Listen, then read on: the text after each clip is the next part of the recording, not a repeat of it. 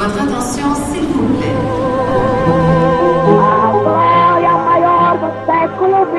Alberto Santos Dumont habita cet immeuble. A história do Brasil nas ruas de Paris. Je suis brésilien, j'ai de l'or et j'arrive de Rio de Janeiro. Baseado no livro de Maurício Torres Assunção. Capítulo 7. Dom Pedro II, o imperador acidental. No dia 9 de dezembro de 1891, Paris parou.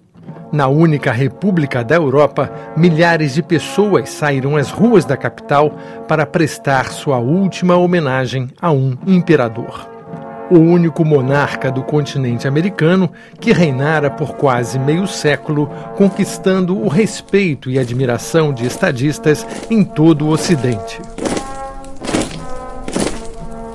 No féretro, escoltado por 80 mil soldados, o caixão de Dom Pedro II, ex-imperador do Brasil, cidadão do mundo, que morreu no exílio em Paris.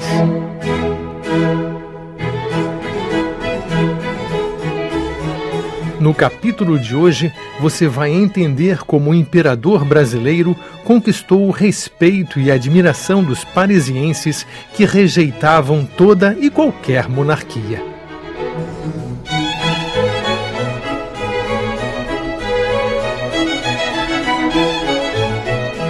Até os 45 anos de idade, o imperador Pedro II jamais havia saído do Brasil.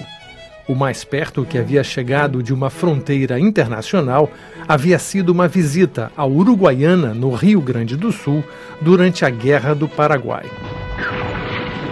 Só depois que o Brasil venceu a guerra, que durou mais de cinco anos, Dom Pedro chegou à conclusão de que já estava na hora de conhecer a Europa, o centro cultural, científico e industrial do mundo no século XIX.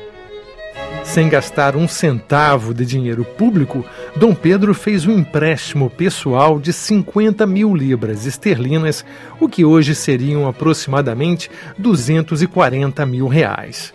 Um montante que deveria cobrir as despesas de uma viagem de 10 meses pelo mundo com uma comitiva de 15 pessoas ao todo. No dia 25 de maio de 1871, Dom Pedro, a imperatriz Teresa Cristina e sua comitiva partem do Rio de Janeiro a bordo do vapor Douro. No roteiro da viagem, seis países da Europa, as pirâmides do Egito e, finalmente, a França. O plano era deixar Paris por último, uma vez que a França acabava de perder a guerra contra a Prússia e o país ainda estava ocupado por tropas inimigas. Assim, Dom Pedro e sua comitiva só chegaram à França sete meses após terem partido do Rio de Janeiro.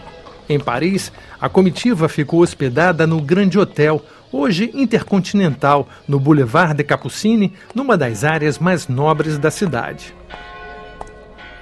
Da janela da ala reservada para os hóspedes mais nobres, Dom Pedro podia observar as obras de construção da Ópera Garnier, a Ópera de Paris, que ele visitaria quando pronta anos mais tarde.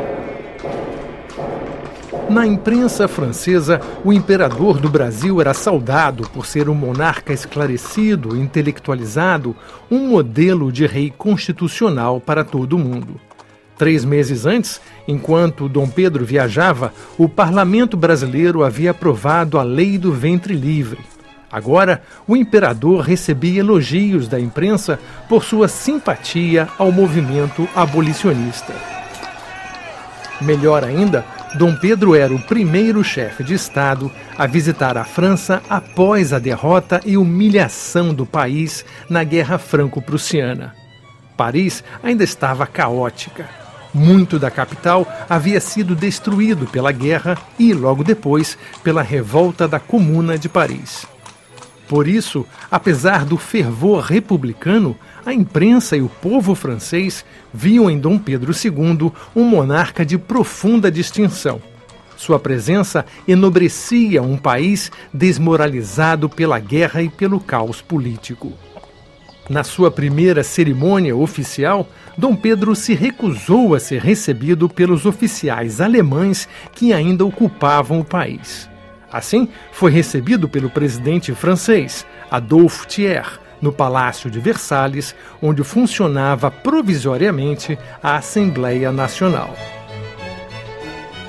O encontro entre um presidente com inclinações monarquistas e um imperador com ideias republicanas foi marcado pela cordialidade e pelo bom humor registrado pela historiadora Lídia Bezuchet.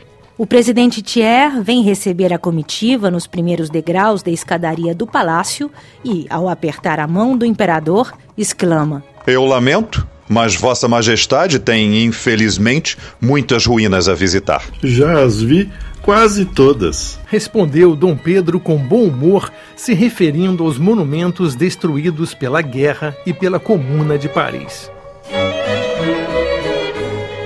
De volta ao hotel, Dom Pedro recebia intelectuais, artistas e políticos e muita gente simples que vinha lhe pedir favores, ajuda financeira e condecorações.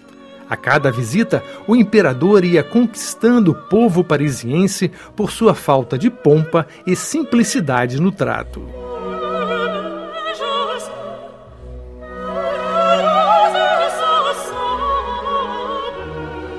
À noite, Dom Pedro e sua comitiva iam ao teatro à ópera, onde as camareiras negras da imperatriz Teresa Cristina chamaram a atenção de um jornalista. Nos camarotes havia duas lindíssimas mulheres negras, vestidas à francesa.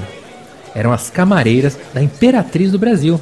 Se houvesse chegado alguns anos antes, Dom Pedro poderia ter assistido à ópera bufa La Vie Parisienne, ou A Vida Parisiense, que havia feito muito sucesso em Paris, com mais de 900 reapresentações.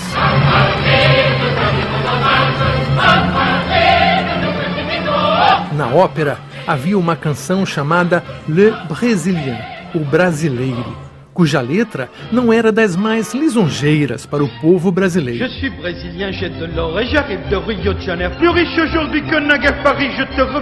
Eu sou brasileiro, eu tenho ouro.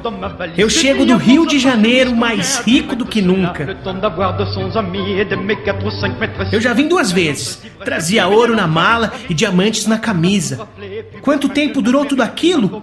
O tempo de ter 200 amigos e amar quatro ou cinco mulheres. Seis meses de galante embriaguez e depois nada. Oh, Paris, Paris, voltei para você, voltei para que você me roube tudo que eu lá no Brasil roubei.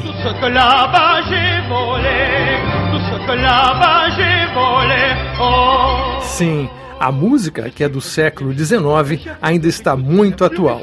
Mas no caso da ópera Vida Parisiense, o brasileiro não era o político corrupto, mas sim o barão do café. Geralmente, um fazendeiro rico, ignorante e vaidoso, visto pelos parisienses como um tremendo rastaquera.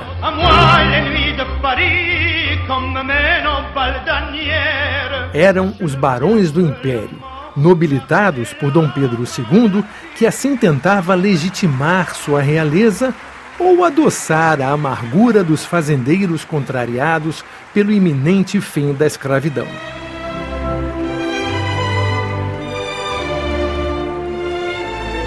Dom Pedro, no entanto, contradizia o mito do brasileiro rastaquera.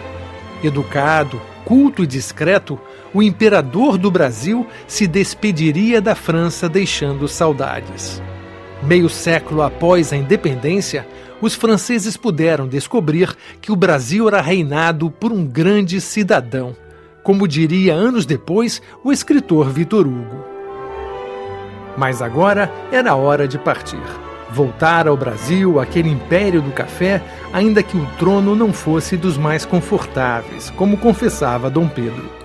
Há 30 anos carrego a minha cruz. A política não é para mim senão o duro cumprimento do dever.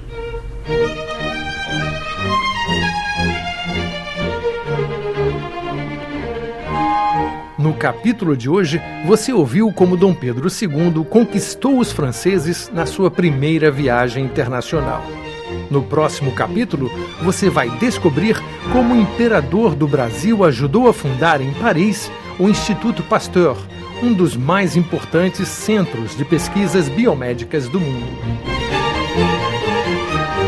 Você acabou de ouvir a história do Brasil nas ruas de Paris, uma produção da Rádio França Internacional, baseada no livro de Maurício Torres Assunção.